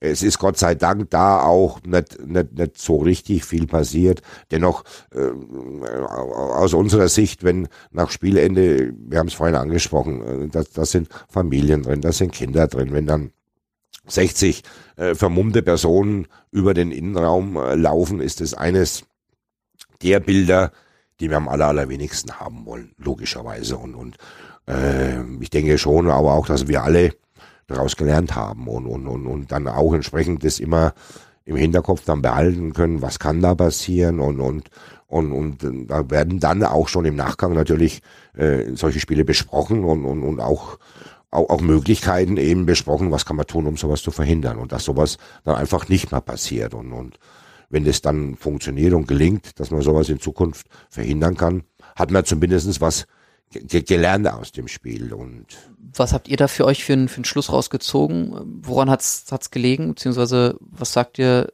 das machen wir beim nächsten Mal auf jeden Fall anders? Ja, woran hat's gelegen? Das war eben schon, es war ja auch nicht geplant. Das muss man ja auch dazu sagen, es war nicht geplant, es war auch nicht so, es war war ehrlicherweise ja auch nicht geplant, dass wir das Spiel verlieren. Das hat sich dann leider eben ja auch so ergeben. Wir waren der Erstligist, die, die, die Nachbarstadt, äh, der, der, der Zweitligist, wir haben das Pokalspiel, es war das Viertelfinale, glaube ich, immerhin, äh, acht, acht, das Achtelfinale war es, glaube ich. Also hätte es die Möglichkeit mal gehabt, zumindest mal wieder ins Viertelfinale zu kommen. Wir verlieren äh, zu Hause. Das sind im wahrsten Sinne des Wortes bei einigen einfach, einfach die Sicherung durchgebrannt. Und, und, und, und, und es gab eine Reaktion, die die Leute ja auch selber nicht das Thema hatten wir vorhin dann auch schon mal, dass dann der eine oder andere ja, äh, ja einfach nicht weiß, was er dann auch richtig tut hier und, und äh, mit einer deutlich größeren Präsenz im Stadion, im Innenfeld in so einer Situation, auch dass eine gegebenenfalls eine, eine Polizei da unterstützt in so einer Situation. Äh, ja, das, sowas tut man sich für die Zukunft dann natürlich äh, natürlich notieren und, und, und dann äh, zumindest alles von unserer Seite aus möglich äh, tun, dass sowas nicht noch einmal passiert. Du hast aber auch andere Möglichkeiten, wenn ich jetzt äh, von dem Spiel weggehe und, und, und, und ja, unseren letzten Abstieg, auch wenn es sehr, sehr schwer fällt, äh, in, in Erinnerung rufe, äh, wie, wie wir spielen Mönchengladbach, das Stadion ist ausverkauft, äh, 42.000 mit Fußball-Sachverstand im Stadion, 8.000 Gäste. Wir steigen ab im eigenen Stadion, gerade in dem ein oder anderen Erstligastadion hast du in der 80., 85. Minute, wo die Leute massenweise in die Parkhäuser laufen und, und gucken, dass sie da wegkommen und, und rechtzeitig wieder auf, auf der gemütlichen Couch liegen. Wir steigen ab und eine Viertelstunde nach Spielende ist das Stadion immer noch bis auf den letzten Platz gefüllt und 42.000 Nürnberger singen You'll Never Walk Alone. Und das war auch für, für uns, wo wir das schon wirklich seit Jahren dabei sind, ein richtiger Gänsehaut-Moment. 8.000 Gladbacher sind im Stadion und kriegen den Mund nicht zu äh, was da die, die Nürnberger Anhänger, wie die Nürnberger Anhänger da, da mit der Mannschaft in die zweite Liga gehen. Also sensationell und, und ja, so kann es eben auch funktionieren. Würdest du sagen, das zeichnet die, die Fanszene hier in Nürnberg auch so ein bisschen aus, dass trotz so einer schwierigen Situation alle zusammenstehen und sagen, hey, wir sind zwar abgestiegen, aber das Leben geht weiter und wir stehen zusammen?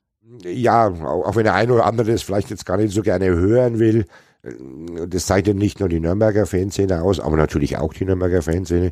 Aber du hast es, äh, wenn, wenn du die Fanszene in den Traditionsclubs dir einfach anschaust, äh, und es gibt ja sehr, sehr viele Traditionsclubs, wo es sportlich seit, seit vielen Jahren nicht so läuft, wie man sich das dort wünscht. Und, und äh, wenn ich von dem einen oder anderen am Samstag nach dem Spieltag gehört habe, schlimmer geht's nimmer, kann ich dem nur sagen, es geht immer schlimmer. Guck, guck nach Kaiserslautern, guck, guck nach 1860 München oder irgendwas äh, Kaiserslautern in der dritten Liga, die 60er mussten runter bis in die vierte Liga gehen.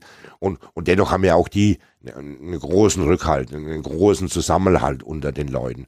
Und ich glaube, das ist schon überall so, gerade auch bei den, bei den Traditionsvereinen, dass in, in, in dem Moment, wo, wo, wo, wo schwierig ist, in, in dem Moment äh, die Leute enger zusammendrücken, dass da auch die, äh, auch alle versuchen, eine Einheit und, und, und gemeinsam versuchen wir dann wieder aus so einer, einer schwierigen Situation rauszukommen. Das ist, ja, das ist schon irgendwas, wo wir wahnsinnig stolz sein können, solche Anhänger zu haben. Das ist ja wie, wie so im richtigen Leben, wenn, wenn, ja, vergleichst dann manchmal, auch wenn der Vergleich wahrscheinlich komplett unpassend ist, mit, mit, mit einer Ehe.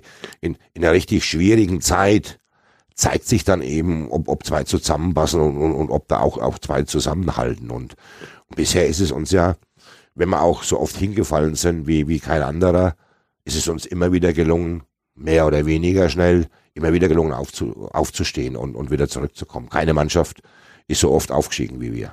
Ein so, ein, ein so eine, ja, Belohnung ist das falsche Wort, aber ein so ein, so ein Highlight für, für alle Fans war dann sicherlich äh, das Jahr 2007 mit dem Pokalsieg in Berlin und für euch als, als Fanbetreuung sicherlich auch, wenn man so zurückdenkt, äh, das Highlight der letzten Jahre mit den Planungen fürs Finale, mit den Fans, wie man dann da, dann fährt man hin zum Spiel und, und kommt mit dem Titel auch wieder zurück. Wie war das für dich? Das, da, da fehlen einem immer noch die Worte und, und man muss schon auch ein bisschen dazu sagen, ähm, im Mai 2007 haben wir den Titel geholt.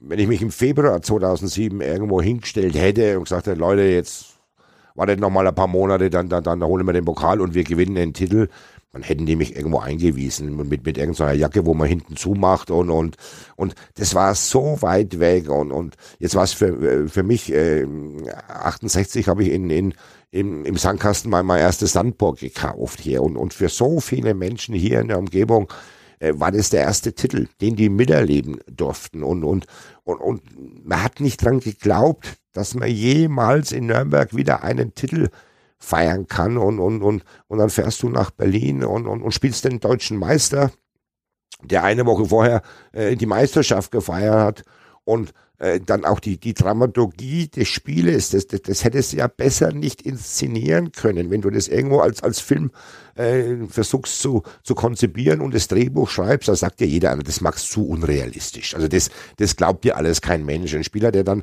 zwei Jahre bei uns ist, kein einziges Tor schießt, schießt ein einziges Tor für uns in der Verlängerung und, und so ein Tor, nicht, nicht, nicht böse sein hier auch.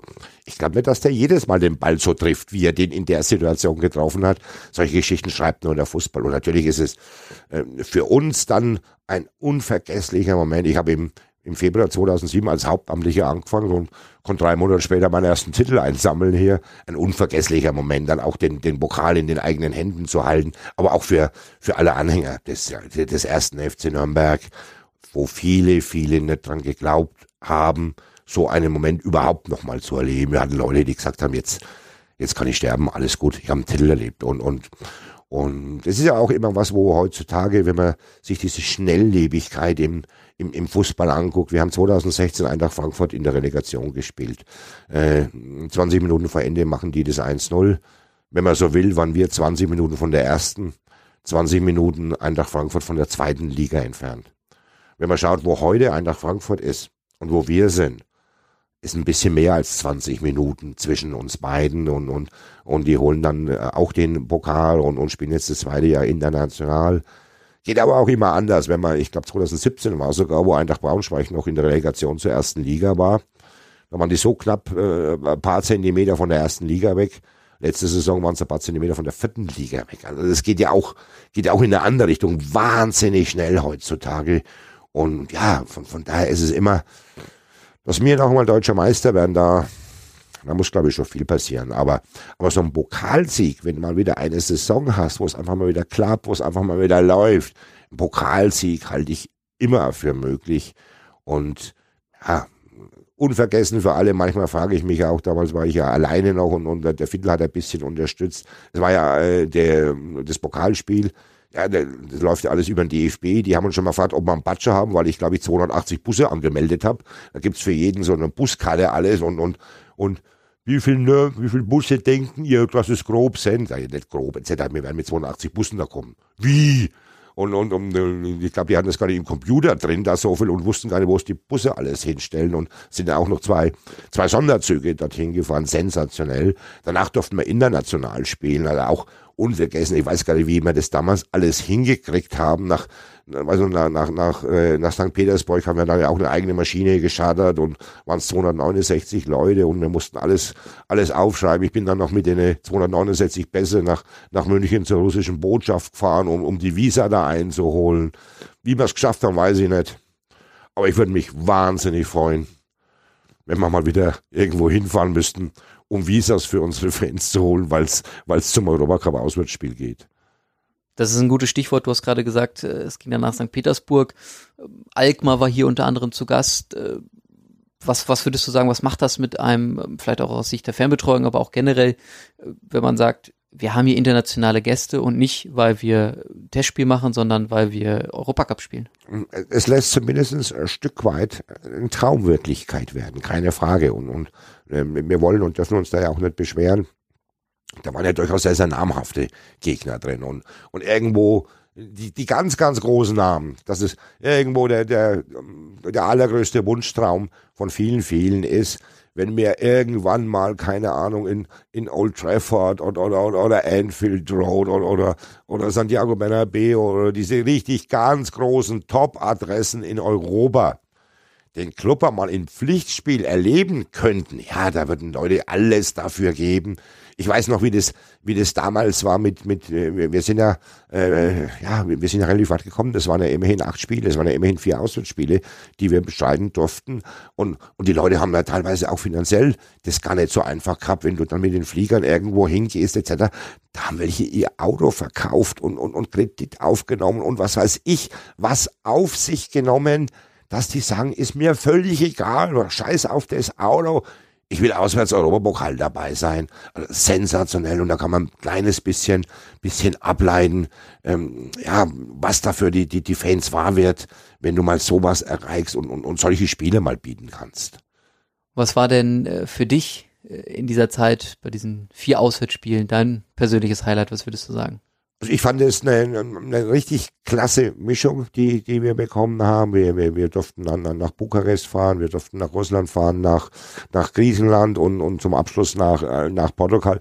Das ist auch wahnsinnig schwer, da jetzt, ein, ein, also ich möchte keines der Spiele möchte ich messen und, und jedes Spiel hatte auch, auch seine Besonderheiten und, und, und was halt schon mal, unsere Anhänger auch, die mussten, die einen oder anderen mussten das dann ja auch schmerzhaft äh, erfahren, äh, man ist nicht mehr in Deutschland und, und dann sind dann schon teilweise auch andere Regeln. Auch eine Polizei in Russland reagiert in der einen oder anderen Situation anders, als es vielleicht eine deutsche tut. Eine griechische wieder anders. Also da, da konnte man natürlich extrem viele Erfahrungen haben als Fan, aber schon auch als, als, als Fanbeauftragter, als Verantwortlicher damit vor Ort. Und es war leider nicht so, dass die immer alles so gemacht haben dort vor Ort, wie wir das gerne hätten. Und, und aber ja, macht wahnsinnig Spaß, dann, dann auch dann in einem fremden Land, alle fremde Sprache, dann mit den Leuten zu reden. Ja, das ist immer, ich sage immer, das ist, das ist die Kür hier. Und wirklich, wenn ich dann irgendwo den ein oder anderen Verein um irgendwas beneide, dann sind es diese Europapokaltouren. Und, und wenn ich dann einen von, von, von München Rot höre, der dann irgendwann sagt, oh, jetzt muss ich zum 530. Mal nach Real Madrid fahren, da muss ich mich dann schon beherrschen. Wie ist denn da die Zusammenarbeit bei internationalen Spielen, wenn du gerade sagst, die Polizei reagiert dann anders? Es muss ja Absprachen geben im Vorfeld, wo man sagt, was passiert, wenn, wie reagieren wir auf äh, bestimmte Situationen? Ja, oder auch nicht. Also es ist kein Vergleich das mag jetzt dann teilweise auch woanders sein. Wir, wir sind da ja nicht richtig diejenigen, die da sehr, sehr große Erfahrung bei solchen Spielen haben und, und da geeignet sind, da, da zu reden. Bei diesen vier Spielen, wo wir auswärts tätig waren, das kannst du mit Deutschland nicht vergleichen. Was die Verlässlichkeit angeht, was die Zuständigkeit angeht. In, in Russland, die haben sich einen Scheißdreck darum gekümmert, auf gut Deutsch. Und auch irgendwie Schutzfans und sonst wo und irgendwas und können wir da und hat die nicht interessiert. Und das, und, und das ging dann ja auch nicht so richtig gut aus und, und oder, oder auch in Griechenland. Also diese Verlässlichkeit der Netzwerkpartner, wo man auch sagt, in Deutschland kannst du machen, das hast du in Ausland. Ne? Das gibt zum, zum damaligen Zeitpunkt, jetzt ist es wie gesagt bei den internationalen Spielen anders, es gab zum damaligen Zeitpunkt keine Fanbeauftragten bei den Vereinen. Das, das, du hattest unterschiedlichste Ansprechpartner, die dir nicht immer so weitergeholfen haben, dass du richtig zufrieden warst mit der Antwort. War aber trotzdem halt irgendwie eine, eine schöne Erfahrung und, und ja, irgendwie funktioniert hat's ja auch. Also die, die, wie soll ich denn sagen, diese deutsche Perfektion und Genauigkeit und Pünktlichkeit und Verlässlichkeit, ja, dafür sind halt wir Deutschen berühmt und bekannt. Das sind nicht die Griechen oder die Portugiesen oder die Russen, die, die dafür bekannt sind. Aber eine Erfahrung, die ich nicht missen würde. Ganz im Gegenteil, wir würden uns wahnsinnig freuen, mal wieder ins europäische Ausland zum Pflichtspiel zu fahren. Pflichtspiel könnte tatsächlich äh, noch ein bisschen dauern. Äh, nichtsdestotrotz gab es zuletzt die eine oder andere Reise auch ins Ausland, zum Beispiel im, im Sommer im Trainingslager äh, nach Wien zu unseren Freunden Rapid Wien. Wenn man da sieht, über 12.000 Fans bei einem Testspiel dabei. Die Fans stehen gemeinsam auf einer Tribüne und feiern beide Vereine. Geht da einem als Fanbetreuer auch so ein bisschen das Herz auf, dass man sagt, es ist alles harmonisch, es läuft alles wunderbar, die Fans feiern einfach zusammen? Ja, klar. Und, und, und letztlich ist es ja nichts anderes als Europapokal Light, sage ich jetzt ganz einfach mal. Du fährst in Andersland. Ich erinnere an, an, an ein Testspiel bei, bei Brøndby Kopenhagen, wo wir mal hatten. Da waren, glaube ich, auch über 2000 Nürnberger dort. Äh, wir, wir haben bei, bei Leeds United gespielt, wo, ich glaube, 1800 Leute dann dort mit hingefahren sind. Letztlich ist es für die Anhänger immer wahnsinnig lukrativ, wahnsinnig interessant, den Club halt mal wirklich ins Ausland zu begleiten, als ob Europapokal wäre. Und ich würde mich auch wahnsinnig freuen. Wir haben das jetzt ja äh, wieder hingekriegt, dass wir bei unseren Freunden von, von Rapid zu Gast wären. Vielleicht schaffen wir es ja auch nochmal. Es gibt ja auch sehr, sehr gute Verbindungen nach, äh, nach Larissa, nach, nach Brescia, nach Göteborg. Also vielleicht kriegt man das irgendwo irgendwie mal noch, noch geregelt, dass uns das irgendwann mal in den Terminkalender passt und, und dass das möglich ist. Also ich glaube, die Anhänger würde das wahnsinnig freuen.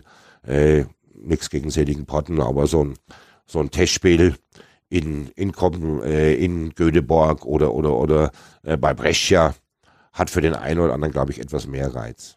Die Verantwortlichen hören uns ja sicherlich zu und äh, vielleicht lässt sich ja das ein oder andere dann absehbarer Zeit mal einrichten.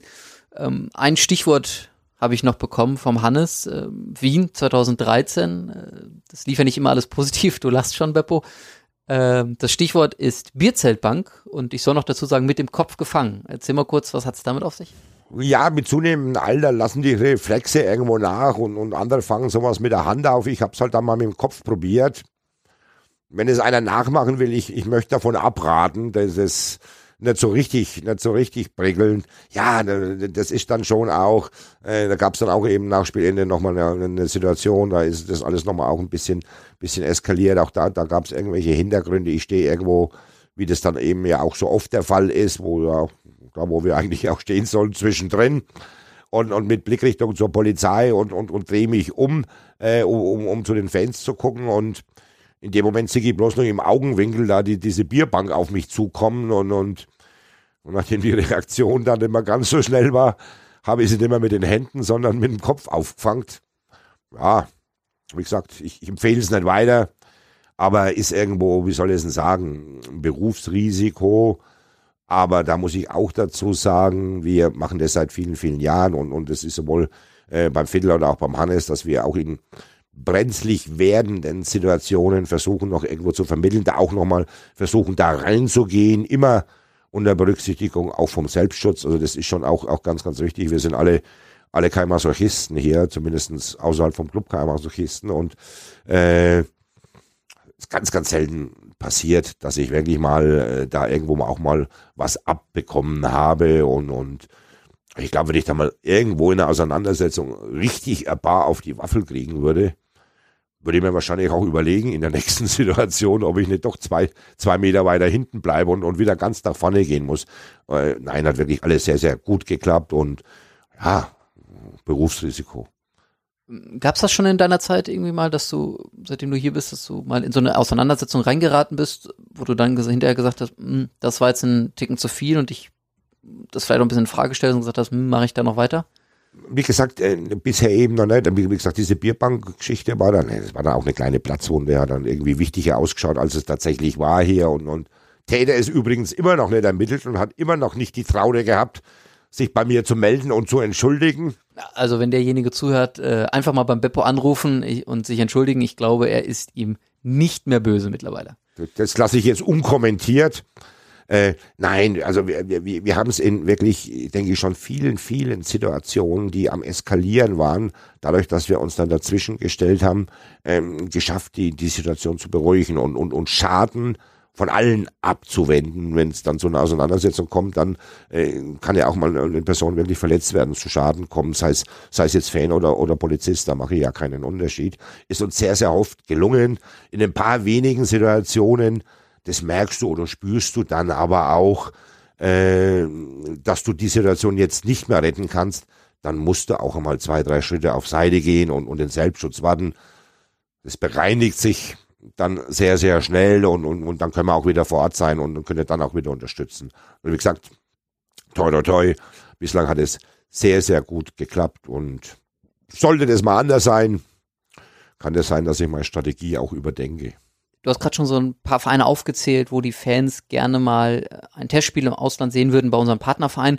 Es gibt natürlich auch noch einen Verein äh, national, über den wir reden müssen, über die Fanfreundschaft zum FC Schalke. Die besteht schon seit über 35 Jahren. Über die Entstehung gibt's ja den, den ein oder anderen Mythos, wie sie denn jetzt genau entstanden ist. Du hast auch schon mal versucht, so ein bisschen Licht ins Dunkel zu bringen. Ähm, das letzte Aufeinandertreffen war im letzten Jahr in der Bundesliga. Diese Choreo im Hinspiel durchs ganze Stadion, ist das äh, auch für dich als Fanbetreuer etwas, wo du sagst, wow, das ist so ein, so ein überragender Moment, ähm, so was Einmaliges, weil du vorhin sagtest, äh, es gibt eigentlich immer mal wieder solche Situationen, wo du äh, immer wieder überrascht wirst oder, oder neue Momente hast. War das, war das so ein, so ein, so ein Highlight? Ja, ist es ja immer noch. Und, und, und es ist ja letztlich einzigartig in Europa, wahrscheinlich einzigartig in der ganzen Welt. Die richtige Geschichte ist übrigens die, die steht auch auf unserer Homepage. Der Regensburger Bazi, der Schalke-Fan, der auf der Heimfahrt vom Spiel Schalke Heim und, und Nürnberger, das waren damals Mitglieder äh, vom, vom Fanclub Seerose, äh, dort äh, sich kennengelernt haben und dann die Kontakte da entstanden sind und dann äh, erstmal ein paar zärtliche Annäherungsversuche bei, bei Auswärtsspielen oder Heimspielen der, der jeweiligen Mannschaft.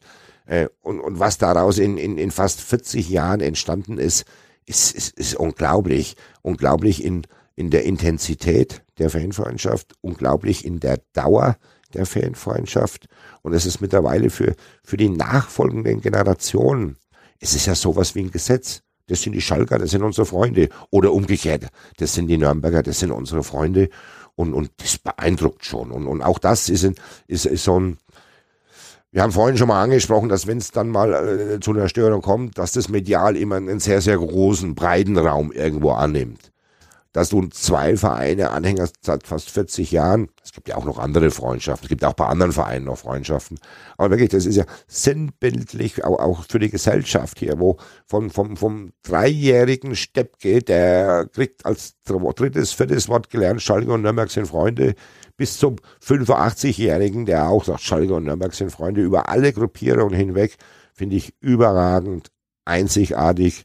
Ähm, daneben haben wir ja, wie gesagt, auch, auch die Freundschaft Rapid Wien wächst ja immer mehr. Es gibt immer mehr, die dann auch mal, wenn es zeitlich eben möglich ist, vom Terminplan, die dann äh, äh Rapid besuchen, es sind regelmäßig Wiener zu Gast. Äh, Larissa Göteborg ist die Entfernung dann noch mal manchmal ein bisschen schwieriger, aber auch da gibt's immer mehr regelmäßige Besuche. Ich finde es ganz, ganz klasse. Es wird immer über, über Feindschaften im Fußball und, und Rivalitäten und Auseinandersetzungen und wie gewalttätig der Fußball ist und über die vielen, vielen Freundschaften, die über die Vereinsgrenzen hinweg, aber auch über die Freundschaften, die, die ja innerhalb äh, so ein Stadion verbindet ja einen leidenschaftlich. Wenn du heute in irgendeine eine, eine Fußballkurve gehst oder bei uns in die Kurve gehst, da steht der Hartz-IV-Empfänger neben dem Millionär, da ist der Fließbandarbeiter neben dem Rechtsanwalt, die haben nichts miteinander zu tun, die begegnen sich nicht.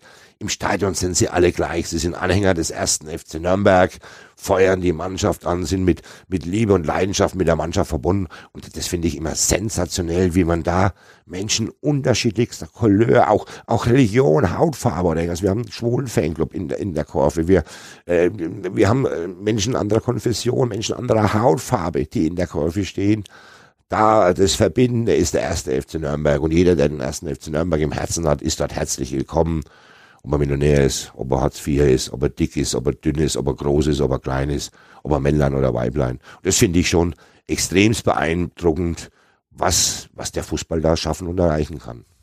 Das haben wir ja dann auch gesehen 2014, äh, der leider traurige Abstieg des ersten FC Nürnberg auf Schalke. Und wenn dann da das ganze Stadion singt, der FCN steigt wieder auf, das ist ja ein absoluter Gänsehautmoment, oder? Ja, das sind so, weiß ich nicht. Es gibt schon mehr Momente, aber, aber, aber der Pokalsieg natürlich. Ich habe es vorhin angesprochen, der, der Abstieg zu Hause gegen Mönchengladbach, wo eine Viertelstunde danach. Äh, es gibt besondere Momente, die erlebst du halt wirklich nicht jedes Jahr.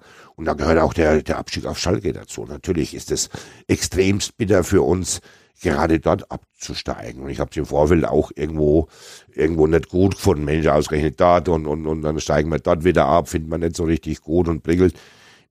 Im Nachfeld war ich dann doch dankbar, dass es dort war, um dann eben diesen Moment danach zu erleben. Und, und du steigst ab, liegst am Boden und, und bist natürlich enttäuscht, deprimiert, vielleicht auch, auch, auch, auch wütend.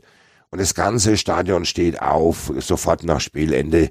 Der FCN steigt wieder auf. Also das ist schon ein, ein Trost und, und beeindruckend, wo ich sage, auch, auch heute nochmal mit Verspätung. Wir hatten das damals aber auch schon gemacht. Vielen, vielen Dank an, an alle Schalker, die uns damals so, ja, in, in einer richtig schwierigen Stunde so zur Seite gestanden waren. Du hast gerade gesagt, es ist nicht der einzige große Moment äh, gewesen oder das einzige große Highlight. Was ist denn, wenn du zurückdenkst, ist ja sicherlich schwierig, es gibt sicherlich zahlreiche große Momente. Aber was ist so ein, so ein, so ein Moment, unabhängig vom sportlichen Erfolg oder Misserfolg, wo du sagst, das ist für mich ein Highlight gewesen? Ja, also ich, ich will es jetzt gar nicht am, am, am Sportlichen immer festmachen, aber natürlich, der Pokalsieg ist unerreicht. Also es gibt jetzt nichts, wo ich sage, wo auch nur annähernd mit diesem Pokalsieg vergleichbar wäre. Das ist was, Vielleicht sollte man den Satz jetzt auch mal an die Spieler weitergeben, auch wenn es noch ein bisschen weiter ist. Und, und ich weiß, dass es in der Saison nimmer klappt. Jungs, Pokalsieger zu werden, ist was richtig Geiles. Ja, hoffentlich hören uns die Jungs auch zu. Dann lass uns zum Abschluss unseres Podcasts nochmal über kurz über ein aktuelles Thema reden, was gerade ansteht, nämlich das Wintertrainingslager. Da laufen die Vorbereitungen auch schon ähm, weil da hat mir der Viertel noch ein Stichwort zugerufen. Es gibt ja sicherlich die ein oder andere Kuriosität, äh, die man da erlebt, wenn man da eine Woche oder länger mit den, mit den Fans reist. Und das Stichwort ist Olivenöl und Bratwürste in Mabea. Vielleicht kannst du uns da mal kurz aufklären. Das könnte ja gehässig sein und sagen, ich weiß gar nicht, wovon der spricht. Das war, das war das eine Mal, ich, das, das war zu der Zeit, wo ich äh, im Fanshop vorne gearbeitet habe.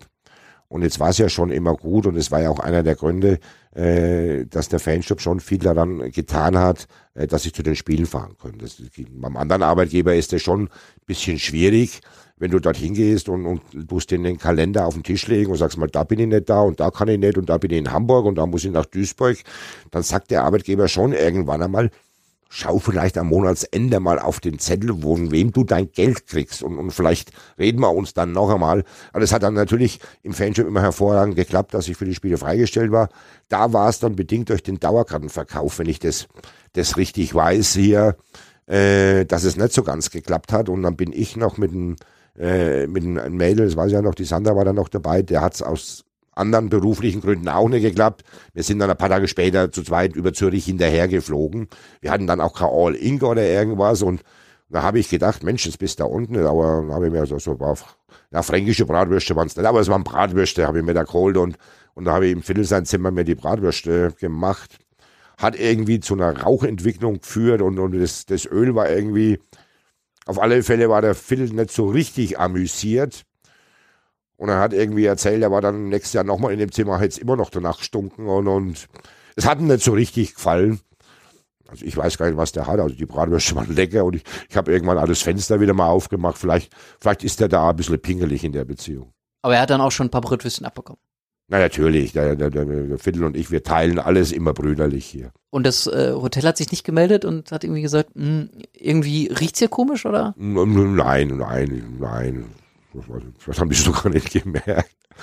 Allerdings melden sich so, so Hoteldirektoren, melden sich sehr, sehr gerne bei uns, wenn wir im, im Trainingslager sind hier. Die, die suchen immer Kontakt zu uns. Inwiefern? Ja, ich kann mich da an, an, an Türkei erinnern, da waren wir mal einem Hotel, wo es nicht ganz so geklappt hat, wie, wie sich die das vorgestellt haben und Und, und, und das ist ja immer, was sollst du denn da, da sagen hier?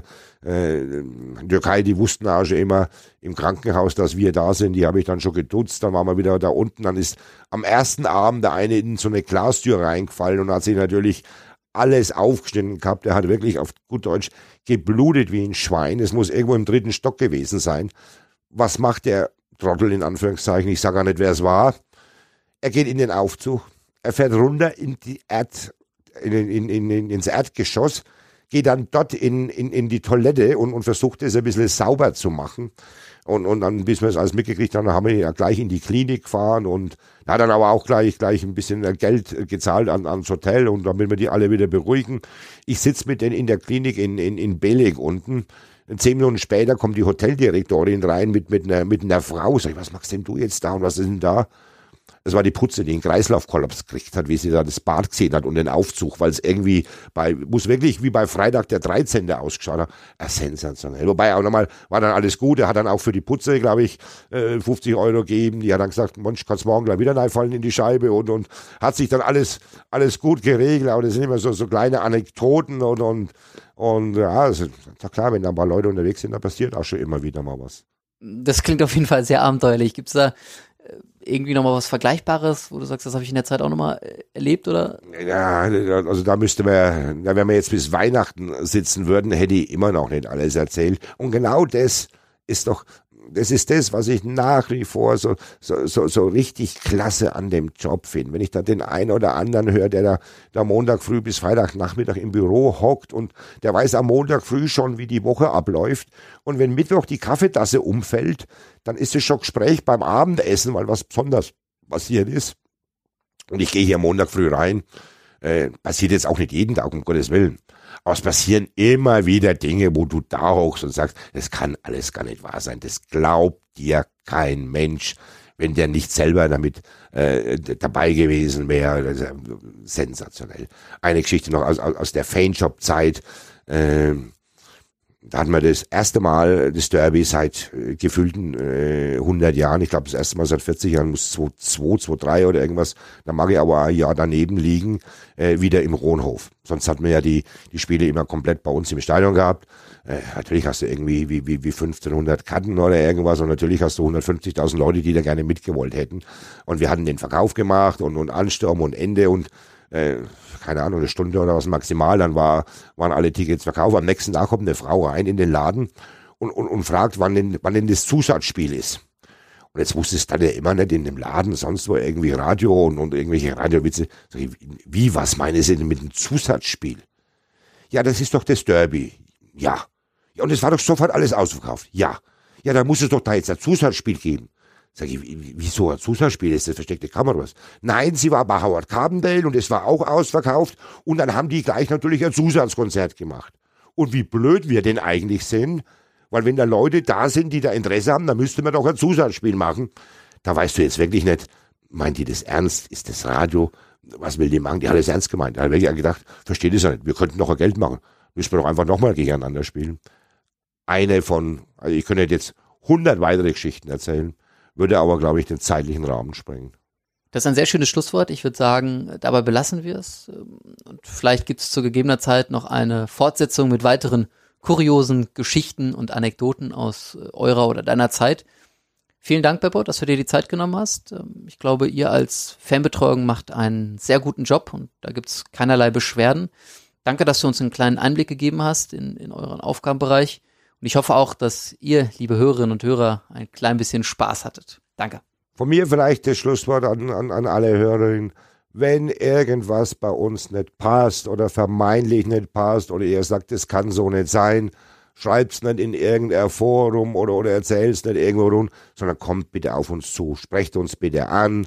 Wir können nicht versprechen, dass wir alles, alles gleich am nächsten Tag ändern werden. Wir können aber wirklich versprechen, dass wir jedem Anliegen versuchen, da weiterzuhelfen. Vielen lieben Dank. Sehr schönes Schlusswort. In dem Sinne, bis zum nächsten Mal.